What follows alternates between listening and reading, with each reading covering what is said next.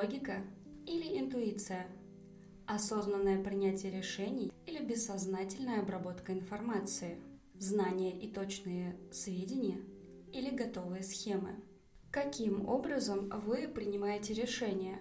И сегодня мы поговорим как раз об этом. Пришло время подкаста «Не надо усложнять». Я пока что все еще Екатерина Кудикова, и сегодня снова сделаю вашу жизнь немножечко проще, легче и системнее. В психологии есть такая теория, теория дуального процесса мышления. Она говорит нам о том, что наш мозг, принимая решения, действует двумя способами. Первый – это логическое мышление, когда мы тщательно анализируем информацию и осознанно принимаем решения. Второй путь – это интуитивное мышление, когда мы действуем на основе тех знаний, которые в нас уже где-то заложены, на подкорке записаны, и мы просто берем их и используем. Конечно, это если говорить упрощенно. Теорий дуальности мышления довольно много. А, я бы сказала так. Все, кому не лень, приложили к этому руку. Изначально об этой теории заговорил американский психолог и функционалист Уильям Джеймс в 1890 году. Да, вы не ослышались, в 1890 году. Когда до электрификации Советской России еще оставалось каких-то 30 лет, Уильям Джеймс предоставил нам эту теорию. Суть ее в том, что процесс мышления устроен как поток, и он не всегда осознанный логичный. Очень часто он зависит от эмоций, состояния, настроения, ассоциаций и инстинктов. Принимая решения, мы ориентируемся не только на логическую, рациональную часть, но можем и также использовать исключительно прошлый опыт, проводя аналогии между тем, что было с нами когда-то, и тем, что происходит сейчас. То есть, грубо говоря, периодически мы с вами совершенно не утруждаем себя мыслью «а дай-ка я проанализирую, правильное ли решение я принимаю». А что же мне делать в этой ситуации? А есть ли у меня вся информация для того, чтобы принять решение? Нет, мы просто берем готовый шаблон и действуем по нему. А там уже правильно, неправильно, да, пф, потом разберемся. Самый простой пример. Ответьте быстро и не задумываясь, что будете делать, если вы едете на велосипеде, падаете и получаете ссадину. Я уверена, что первый ответ, который пришел вам в голову, будет звучать так. Я приложу подорожник. На самом деле, да, есть исследования, которые говорят о том, что в подорожнике содержатся вещества, помогающие заживлению ран. Но давайте честно, кто из нас с вами обрабатывал подорожник соответствующим образом, чтобы, во-первых, он был чистым, а во-вторых, чтобы эти вещества начали как-то действовать и были на его поверхности? Мы с вами обычно делаем как? Берешь подорожник, тьфу-тьфу-тьфу, поплевал, приложил к ссадине, молодец. И по большому счету мы просто действуем по шаблону, не задумываясь, работает ли это действительно или нет. Ну и на самом деле мы просто с вами плюем в ранку и прикладываем грязный листочек. С тем же успехом мы могли бы приложить любой другой листок на свете, который только увидим. Такое принятие решений, в общем-то, и есть шаблон, по которому мы мыслим. Мы просто взяли какой-то прошлый опыт, возможно, он был нашим опытом, а возможно, мы просто где-то услышали про то, что так нужно делать, и попав в ситуацию, похожую на то, что описывалось в этой информации, мы, собственно, решили, что так действовать правильно. Как я уже говорила, теория о том, что мозг идет двумя путями одновременно, великое множество. Например, Ричард Петти и Джон Качуопа разработали модель вероятности сознательной обработки информации, где опирались как раз на два пути возникновения суждений. Или Джонатан Эванс, профессор когнитивной психологии Плимутского университета, описывал мышление человека как два процесса – эвристический и аналитический. Э, и один нужен был для того, чтобы усваивать информацию, другой, соответственно, для того, чтобы ее каким-то образом обрабатывать. Что интересно, при аналитическом способе мышления э, по версии Джонатана Эванса мы не берем в расчет всю информацию, которую получили. Мы отсеиваем часть информации как ненужное, как неподходящее, как неудобное, и берем только то, что нам с вами понравилось. И, конечно же, основатель учения о поведенческой экономике, знакомый нам всем Дэниэль Канеман, человек, который единственный получил э, Нобелевскую премию по психологии, по аналогии с теорией Уильяма Джеймса определил две системы работы мышления и назвал их невероятно поэтическим образом – система 1 и система 2. Система 1 – это быстрое, подсознательное, непроизвольное умозаключение. Как я уже говорила, здесь мы опираемся на те знания, на, на тот опыт, который у нас уже есть, и мыслим, по сути, своими шаблонами или паттернами. И система 2 – это медленный последовательный процесс анализа и разбора информации, которая у нас есть. Именно система 2 отвечает за возникновение рациональных мнений и суждений. Как бы мы ни назвали эти системы мышления, вся суть их сводится к одному. Есть два противопоставленных друг другу процесса – принятия решений и, в принципе, мышления и раздумывания. Один – абсолютно неосознанный, неконтролируемый, который происходит автоматически, где мы действуем на основе шаблонов. И второй – это осознанный, логический, рациональный, для запуска которого нужно приложить определенные усилия. И здесь мы можем сделать как минимум одно важное умозаключение. Нельзя запихивать в свою голову всяческий мусор. В информатике есть такое понятие, как garbage in, garbage out. Э, переводится, собственно, оно дословно «мусор на входе, мусор на выходе». А означает оно что? Что если вы получили неверные вводные данные, то результат анализа этих данных будет точно таким же неверным. Даже если алгоритм анализа и процесс вот этой обработки данных у вас идеальный, точный и суперрациональный. Говоря на языке реальных примеров, если вы читаете, слушаете, смотрите какую-то ерунду, то вся она или, может быть, не вся, а частично откладывается в вашей прекрасной головушке и формирует определенные шаблоны, которые вы будете использовать от случая к случаю. Для того, чтобы эти шаблоны были максимально точными, рациональными и вообще самыми крутыми, не запихивайте всяческую гадость к себе в голову, не слушайте, не смотрите и не читайте всяческую ерунду. Самый правильный вариант – слушать и смотреть подкаст не надо усложнять, потому что тут все правильно и честно. Да, пришло время поставить лайк и подписаться на мой телеграм-канал.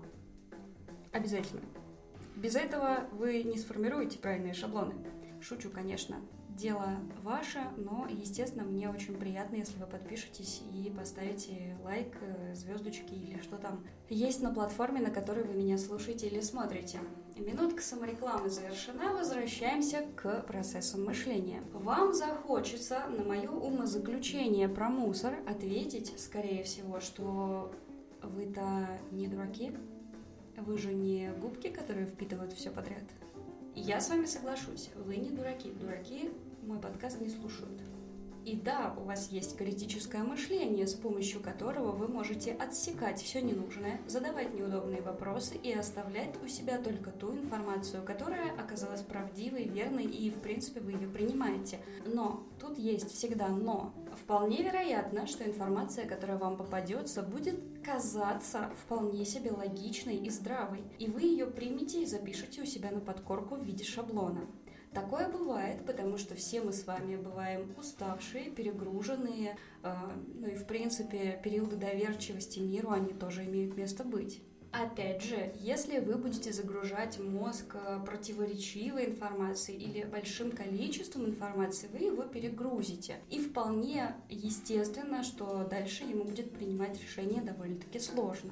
И тут как бы вытекает вывод номер два, который мы можем сделать для себя – чтобы развиваться, чтобы формировать вот эти правильные шаблоны, нам с вами нужна насмотренность. То есть нужно подпитывать мозг правильными, логичными и обоснованными шаблонами, которые вы сможете использовать в будущем. Насмотренность вообще одна из моих любимых вещей в мире. По большому счету ты ничего не делаешь, ты просто смотришь, как это делают другие, как у других людей устроено что-то. А может быть, в некоторых случаях ты пробуешь повторить то, что сделано у них, и применить это к себе. Все, больше ничего. Но при этом просто смотря и наблюдая за тем, как это происходит у других, ты учишься и заполняешь свой мозг хорошими, интересными шаблонами. Причем насмотренность работает вообще во всем. Начиная от э, фотографий для социальных сетей, вот можно с помощью насмотренности научиться делать реально красивые фотографии до управленческих решений, когда ты просто смотришь, как это устроено у других, как рассказывают, показывают это другие люди, другие управленцы, другие руководители, э, повторяешь и понимаешь, нужно тебе это или нет.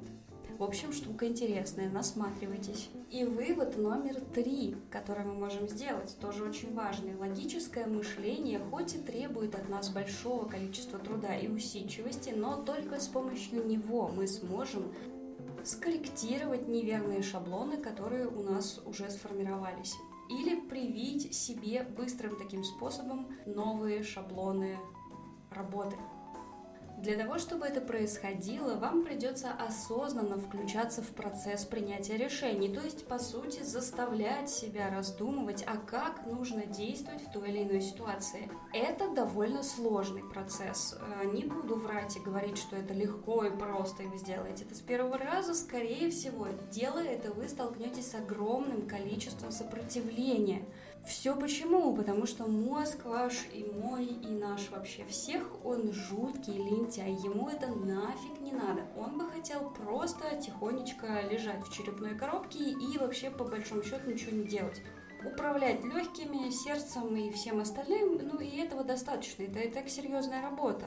Но если вы все же решили вступить на путь осознанности и привить себе готовые, классные, замечательные хорошие, правильные шаблоны мышления, то рекомендую не делать резких движений, а начать с каких-то небольших и не очень серьезных вещей. Например, повседневный выбор. Вы можете делать его автоматически, так как вы делали его всегда, а можете подойти к нему осознанно, то есть э, проанализировав то, что вы выбираете.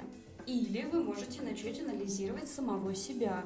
Мы говорили про рефлексию, такой интересный процесс.